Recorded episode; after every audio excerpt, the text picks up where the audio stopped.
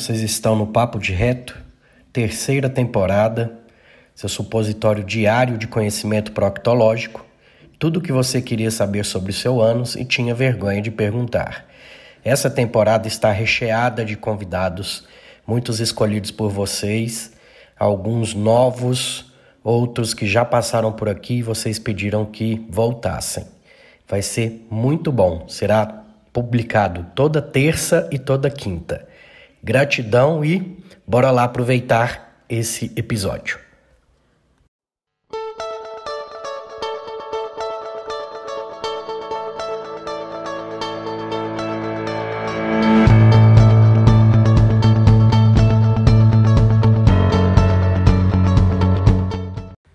Nessa temporada temos também o apoio cultural da Farmácia São Silvestre.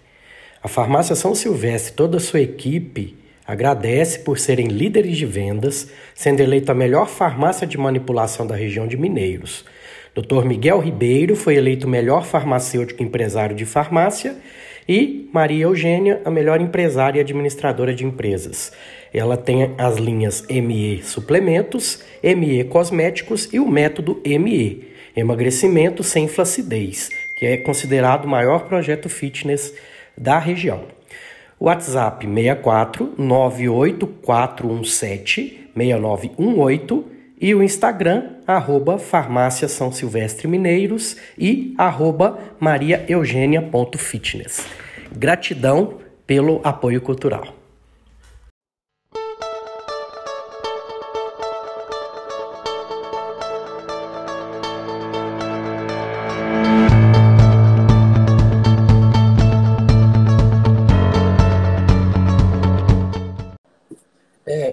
Coisas do ao vivo, né? O Instagram, Voltamos. Às vezes faz essas, prega essas peças conosco. O papo tá tão bom, tão bom. Tanta coisa Acontece. legal aqui para ficar salvo, mas a gente repete a dose dessa live aí, com certeza. Mas vamos lá, você estava você tava falando do refluxo. Isso. Quero ver sua visão do tema. É, é porque, assim, veja, a, eu, eu acho que é uma história bem semelhante à distensão o refluxo ele vai ganhando análises né, nesse âmbito motor, digamos assim, que começam a se tornar relevantes, sobretudo para esses pacientes que não melhoram da forma esperada com os tratamentos convencionais. Né?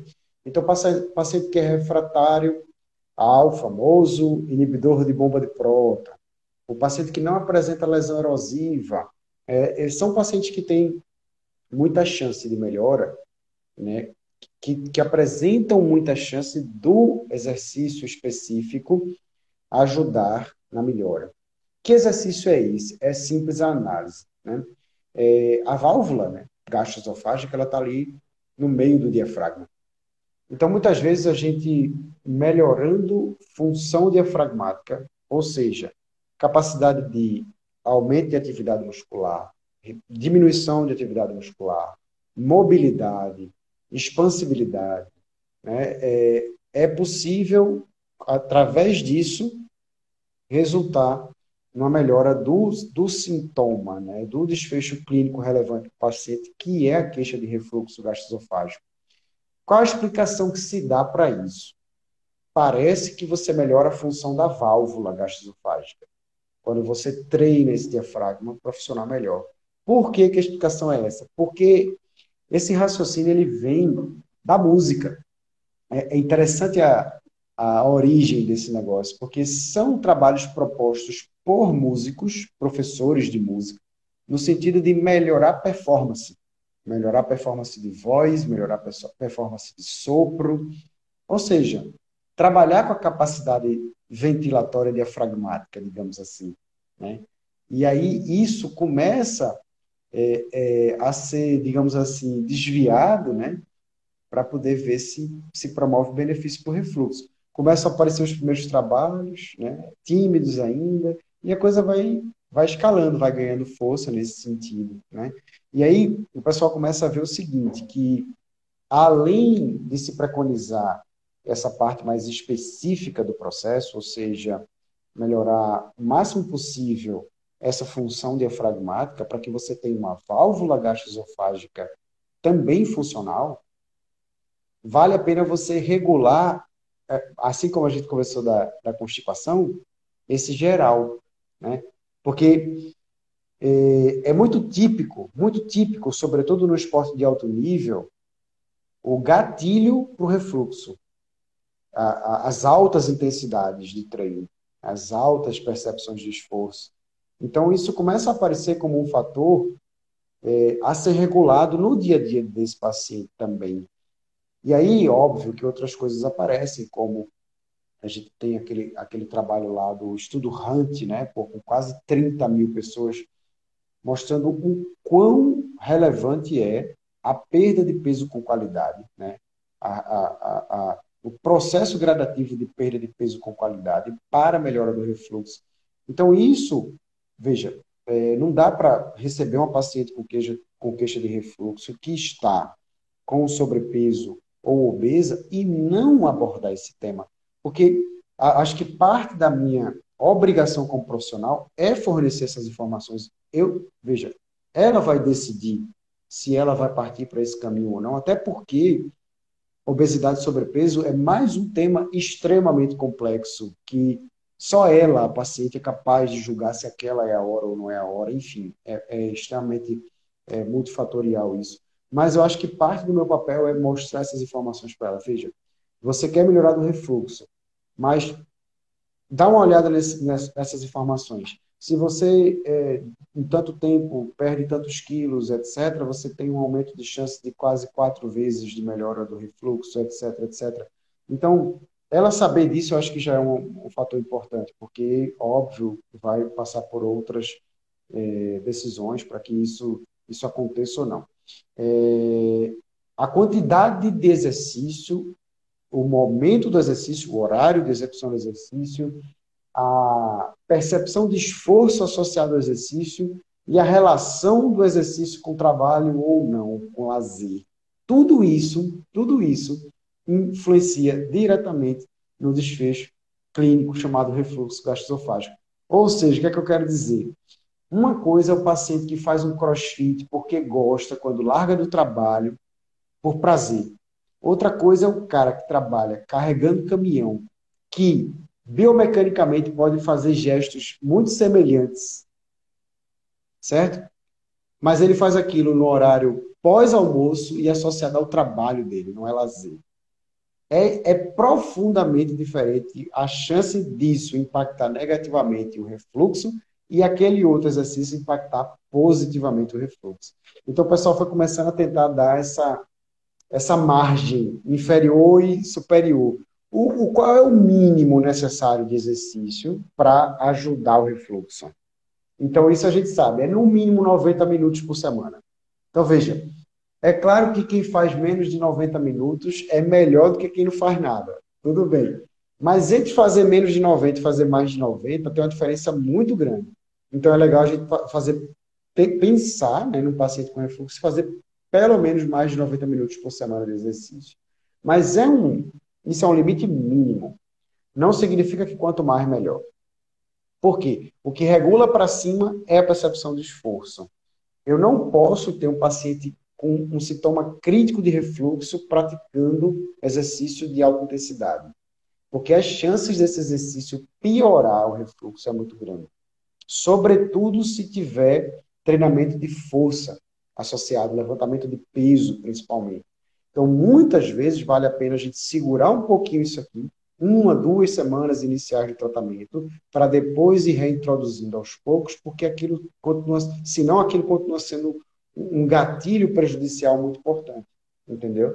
Então, é um negócio meio complexo, sabe, Eurípides? Mas, assim, é, é, gostoso, porque é uma, é uma estratégia legal de você entrar na rotina do paciente, tentar conversar com ele sobre fatores que ele muitas vezes nem pensou que, que, poderia influenciar, que vão, assim, como eu te falei, desde condutas muito específicas e localizadas, na válvula ali entre o esôfago e o estômago, até esse fator mais contextual, geral mesmo, que participa diretamente.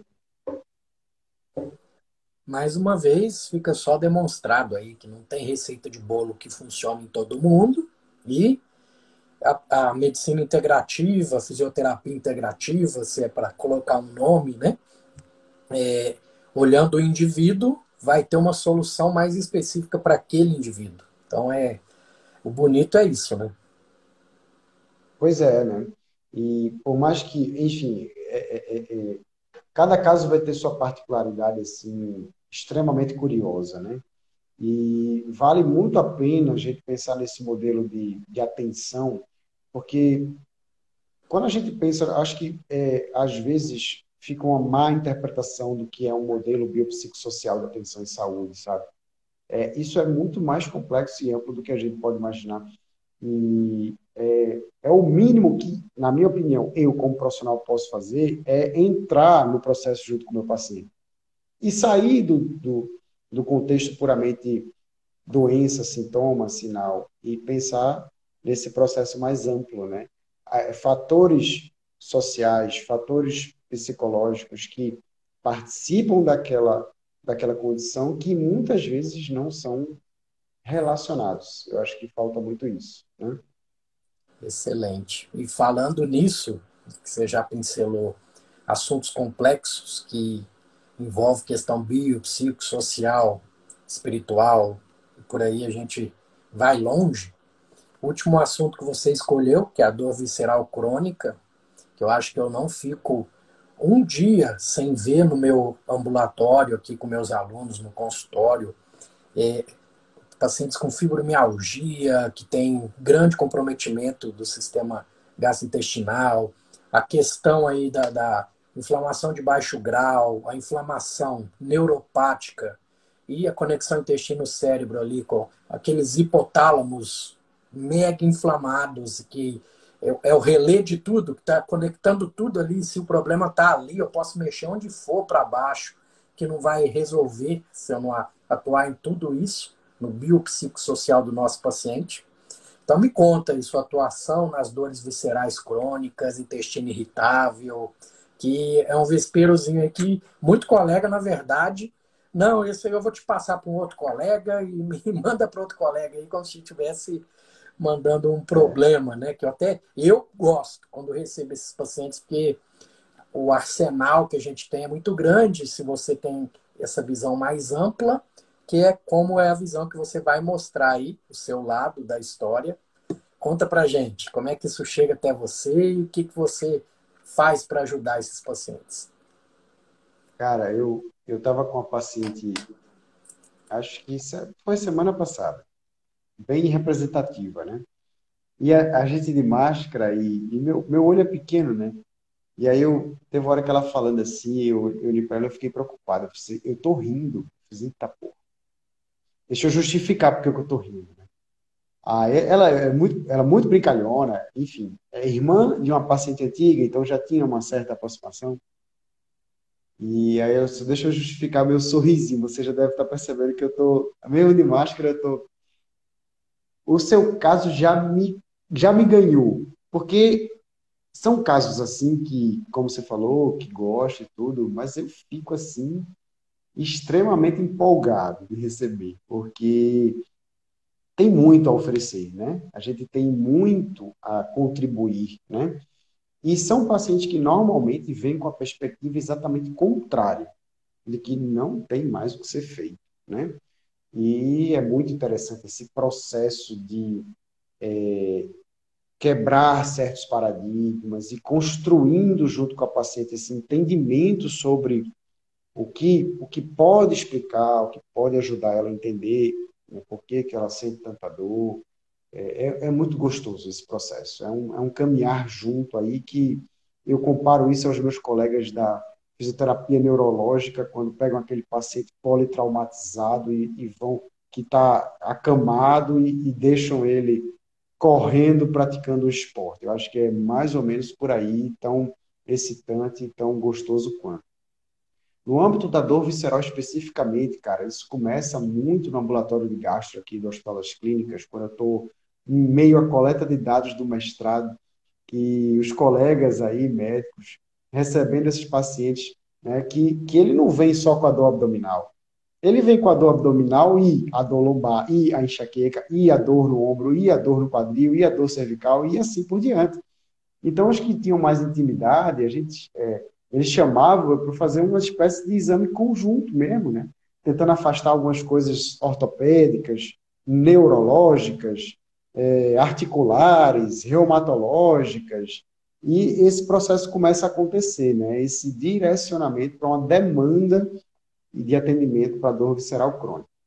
Coincide muito com a, o, o, avançar da, das pesquisas nesse sentido, as próprias sugestões e recomendações da maior entidade para o estudo da dor que a gente tem, que é a Associação Internacional para o Estudo da Dor, colocando a fisioterapia como essencial, como protagonista no, no tratamento de qualquer dor visceral crônica.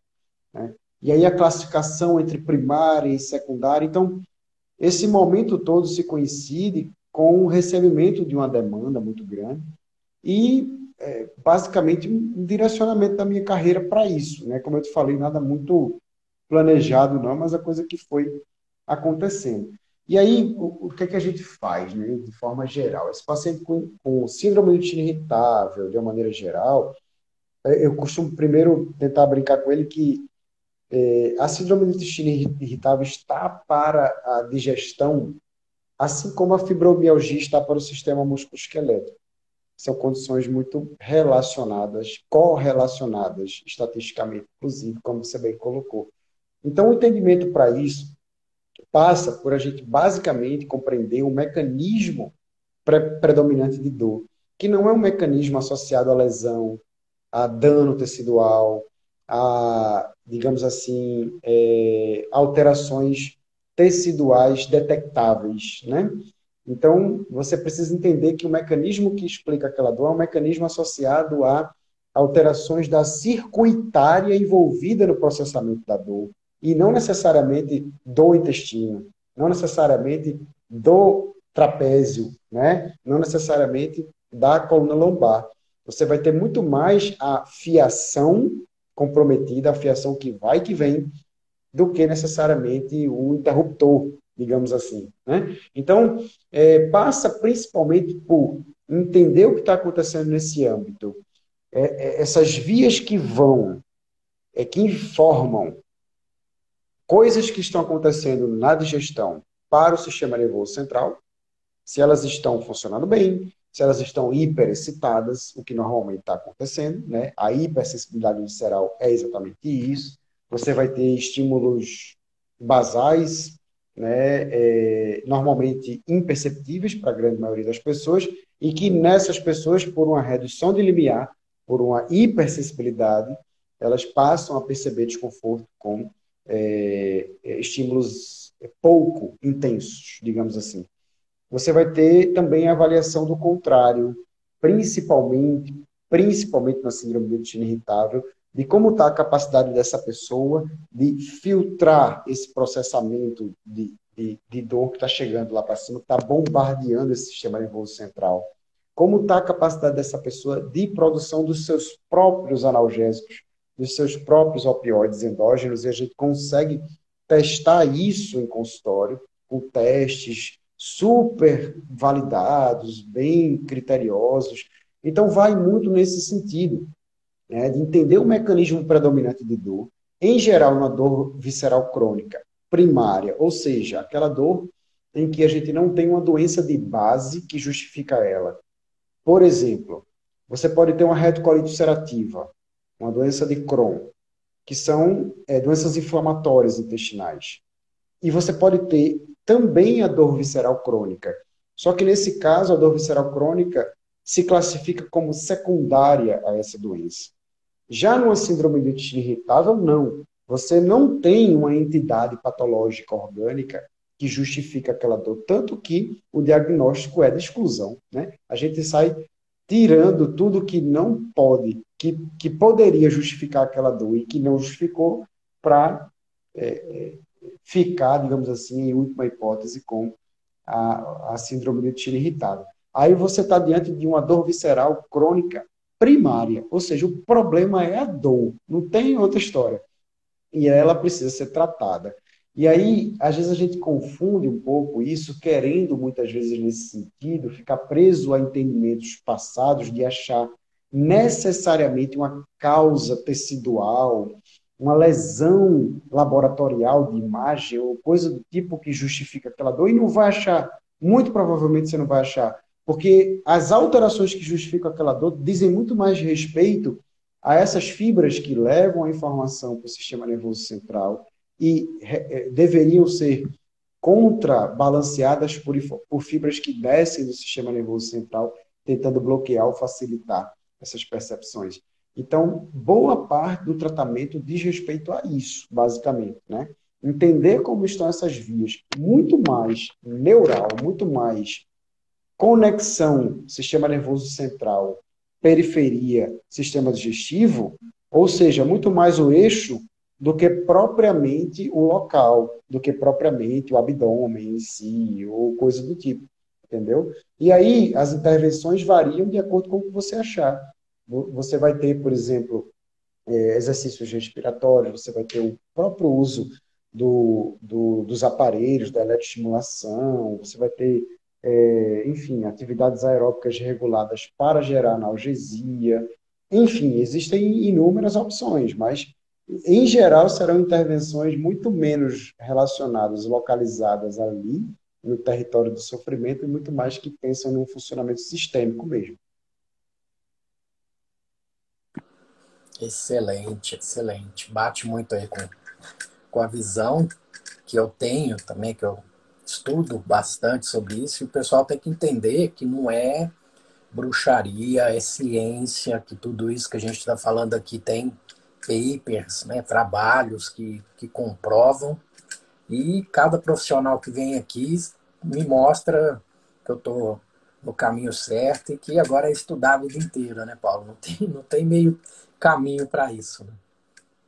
É, não, a gente escolheu, acho que a gente escolheu um tipo de paciente que eles nos escolheram, a gente escolheu eles, sei lá como é que foi isso, mas que é, o vínculo exige isso, cara. Exige. Eu já estou aqui pensando, por amanhã eu tenho mais um dia de clínica, porque quinta-feira é feriado, e eu vou ter que me virar, porque eu vou ter os pacientes de hoje para amanhã, antes de começar os atendimentos, estudar cada caso, assim, de na hora que eu estou evoluindo e pensar isso aqui poderia ter sido assim, eu acho que vai, vai, vai entrar isso aqui também, deixa eu ir atrás da literatura para tentar entender o porquê que esse aqui não, não evoluiu como era esperado.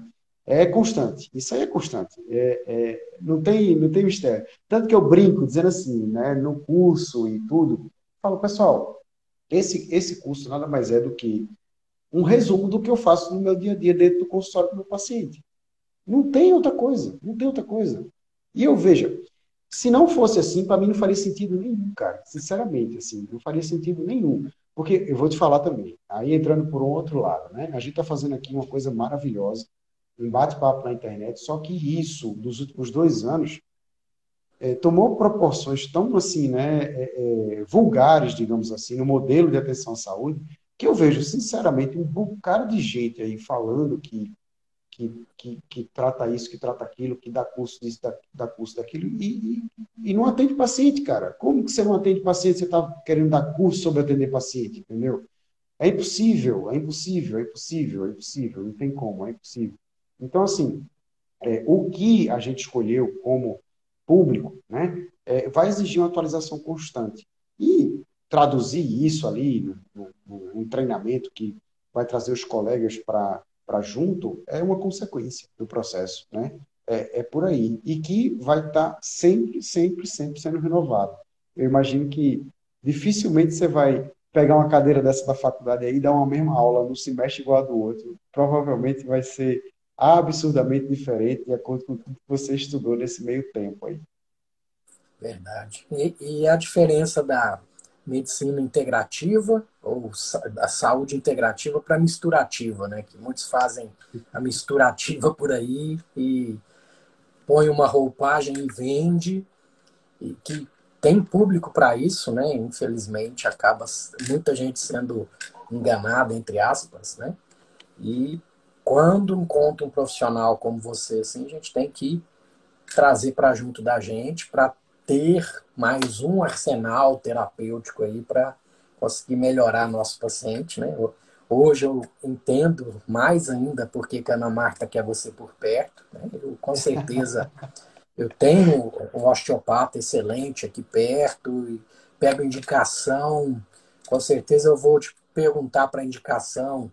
Por exemplo, dentista biológico, a, a Bela Gurgel fez a live comigo. Eu sempre, quando atendo alguém por telemedicina, eu pergunto para ela se ela conhece alguém na região que, que faz a mesma odontologia que ela. E é, é uma rede né, que, graças a Deus, tem aumentado. Né? É por aí, meu amigo. Eu acho que a gente vai se aproximando, né, digamos assim, é, através da rede social. Né? Isso é uma coisa interessantíssima. Mas é, a cada bate-papo acho que a coisa vai se sedimentando um pouco melhor. Por aí. Né? Com Ana não foi diferente. A gente. Eu não lembro, ela, ela conta a história, até esqueci agora como é que ela viu lá o meu perfil e tal. E a gente começou a bater papo e tudo. E, enfim, é, a cada vez que a gente conversa, faz umas duas ou três semanas que ela me convidou para fazer um bate-papo com as pacientes dela, assim, uma coisa super legal, um momento bem diferente, inclusive. E é, é, isso, cada vez que a gente conversa, a gente entende mais sobre um que o outro faz e concorda mais, e a tendência disso é só tentar ajudar mais gente. A ideia, a ideia é simples. Maravilha. Meu amigo, como que o pessoal te encontra? Projetos atuais, projetos futuros? E eu deixo uma provocaçãozinha também. Por que, que, o, que o paciente deve procurar o Dr. Paulo? Ah, meu amigo, vamos lá. Por quê? É, bem, a ideia, no, no, sentido geral, nesses temas específicos que a gente falou, né? É, sendo, sendo, sendo realista, tá? É porque, em primeiro lugar, é, eu acho que o que esse paciente pode né, ter de benefício é entender o que está acontecendo. Acho que é, é o primeiro ponto, assim, sabe? porque entender o que está acontecendo vai dar para ele a capacidade de gerenciamento disso a longo prazo, né? de automanejo, de automodulação, né? É, e muitas vezes falta isso, né? É muito menos dizer o que fazer, mas mostrar por que as coisas estão acontecendo mais ou menos dessa maneira. Eu acho que é algo que eu não abro mão realmente. Então, é, quem me procurar vai ter isso é, de certa forma, garantido. É, me acha no, no, Instagram, cara. Eu respondo todo mundo. Eu prometo que eu respondo. é, às vezes passa um dia, mas eu, eu vou responder. Eu não consigo, eu não consigo ficar sem responder, porque eu acho que é o mínimo, né? Que a gente pode fazer, dar uma satisfação a quem manda uma mensagem, tudo. Então, vai lá no perfil, manda uma mensagem, eu vou responder, pode ficar certo disso, tá? Projetos atuais, eu estou quase que 100% dedicado à clínica, né? Então, eu abri clínica nova no final do ano passado e estou aqui direto, tanto que estou aqui ainda, é, para poder sedimentar isso, né? Esse, esse, essa é, atuação da fisioterapia na alteração da digestão e na dor visceral crônica é o mais importante agora nesse sentido. Mas para segundo semestre eu retorno com a formação presencial, né? Sobretudo em pelo menos duas ou três cidades a princípio, nada muito muito mais do que isso, porque eu também não quero ficar muito tempo longe de casa. E existem os, as, os cursos e as formações online para quem tiver interesse, que estão aí é, acontecendo. Hoje eu liberei uma aula, quer dizer, hoje eu comecei a divulgar a liberação de uma aula gratuita que eu vou é, liberar semana que vem para é, o profissional de saúde, de forma geral, entender é, sobre a distensão abdominal relacionada a exercício. Quando precisa de exercício, por que precisa de exercício, né? Então, isso cabe a qualquer profissional de saúde que tem interesse. É só fazer o passo a passo lá, eu vou liberar essa aula gratuita mesmo, porque a ideia é isso, quanto mais gente entender, por exemplo, Ana Marta, Ana Marta consegue saber exatamente qual é a paciente que se beneficia da fisioterapia pensando em distensão abdominal. Então, se exige um atendimento presencial, a gente vai falar, vou ver um colega ou outro, se é, pode acontecer um atendimento online, ela vai encaminhar, eu vou iniciar o tratamento dessa paciente, entendeu? Então a ideia é essa, é quanto mais gente souber como e por que a fisioterapia pode contribuir nessas diversas condições, é, só a coisa só engrandece, né? Então é isso, tem muito mistério não. Eu quero te agradecer pela, pelo convite, tá? Estou à disposição, sempre quiser bater papo sobre essas coisas, é só, é só convidar, a gente vai conversar, porque isso é extremamente prazeroso. Parabenizar pelo trabalho que você faz, pelo perfil. Eu sei que isso não é fácil, cara, que isso às vezes dá vontade de largar tudo e dizer se eu vou dar só minhas aulas, atender meus pacientes, não vou mais querer saber desse negócio. Mas fica uma coisinha na cabeça da gente de que tem que passar a mensagem, de que tem que repassar isso para outros colegas, de que a, as pacientes precisam ser bem informadas e a gente não abre mão desse compromisso aí. A gente dá, às vezes a gente dá uma sumida, mas a gente volta e continua o trabalho. Então, parabenizar, que eu sei que não é fácil aí esse trabalho que você desenvolve, que é, que é bem legal também. Paulo, muito obrigado, foi muito bom. Eu estou muito satisfeito com o nível dos convidados esse ano. Tá sendo assim, eu aprendo muito com essas lives também, né? Vamos dizer, a gente tem que ser um pouquinho egoísta e nesse ponto aí eu aprendo e estou deixando as pessoas aprenderem também. E eu termino com gratidão e carpe diem. Valeu, meu amigo. Até a próxima. Com Deus, até mais.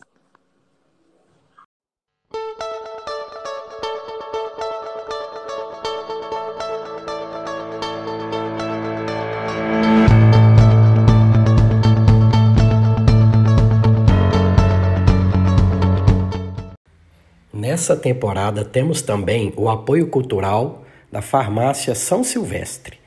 A Farmácia São Silvestre toda a sua equipe agradece por serem líderes de vendas, sendo eleita a melhor farmácia de manipulação da região de Mineiros.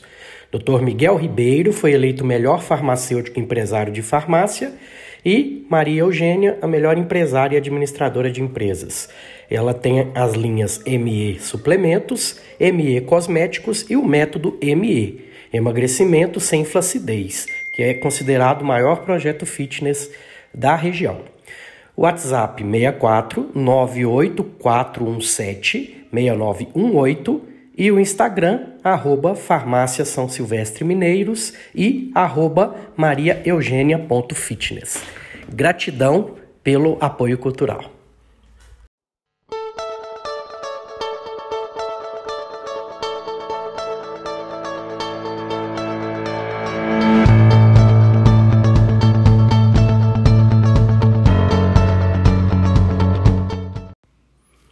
Esse foi mais um episódio desse ano Espero que tenham gostado e para que o Papo de Reto continue crescendo, comente, indique, fale para aquele amigo e vai só ajudar a crescer e vamos impactar cada vez mais vidas. Eu termino sempre com gratidão e carpe diem.